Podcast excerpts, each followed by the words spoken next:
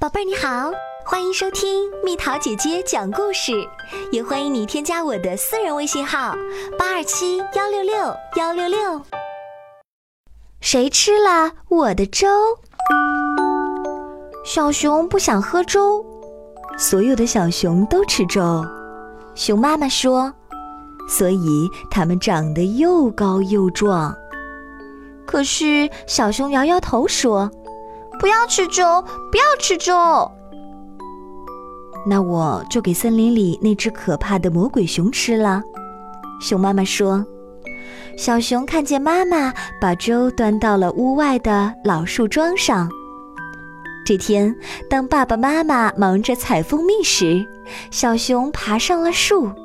它很想看看那只可怕的魔鬼熊。”回家的路上，爸爸问：“你看见那只魔鬼熊了吗？”“没有。”小熊回答，“因为根本没有魔鬼熊。”“嗯，可是有人吃了你的粥。”当他们回到家时，妈妈说：“第二天，熊爸爸在小熊的粥里放了一些蜂蜜，可小熊还是不吃。”我不喜欢粥，太难吃了。他叫起来。于是，爸爸又把粥放在了屋外的树桩上，留给那只可怕的魔鬼熊吃。这天，爷爷奶奶来了，他们一起出去采浆果儿。孩子，听说你不爱吃粥，爷爷说。那只魔鬼熊，你知道吧？它就喜欢吃粥。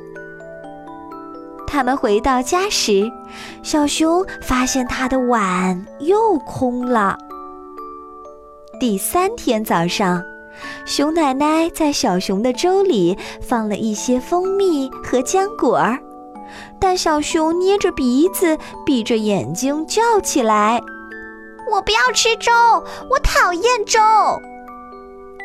于是，爷爷又把粥放在了屋外的树桩上，留给那只可怕的魔鬼熊吃。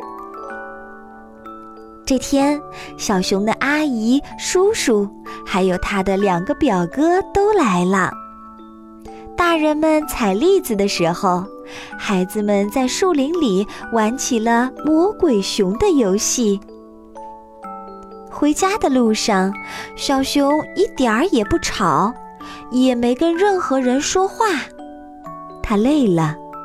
妈妈说：“吃晚饭时，小熊一点儿也不饿。”爸爸把它抱上楼，放到了床上。这天晚上，小熊做了个可怕的梦，魔鬼熊在树林里到处追它。我要吃你的粥，魔鬼熊吼叫着。吃了粥，我就会变得又高又壮。小熊抱着他的碗跑啊跑啊，跑过了长满浆果的田野，跑过了结着榛子的树林和蜜蜂飞舞的蜂巢，一直来到那个老树桩跟前。你吃不到我的粥啦！小熊朝着魔鬼熊大喊一声，就坐下来，嘶溜嘶溜地把粥吃了个精光，一点儿也不剩。然后，他醒了。第二天吃早饭时，小熊吃了一碗放了蜂蜜的粥和一碗放了榛子、浆果的粥。整整一天，小熊都忙极了。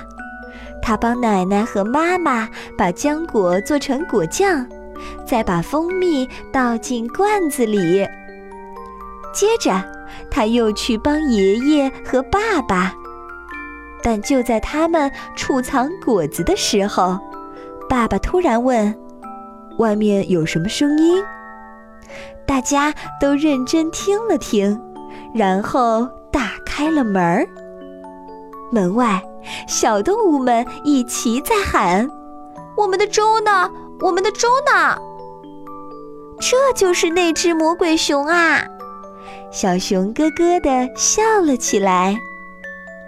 从这天起，每天早上，小熊吃完了自己的粥，都会再放一碗到树桩上给魔鬼熊吃。而那只魔鬼熊呢，总能把粥吃得干干净净，一点儿也不剩。宝贝儿，想和蜜桃姐姐做朋友，就关注我的微信公众号“宝贝晚安”。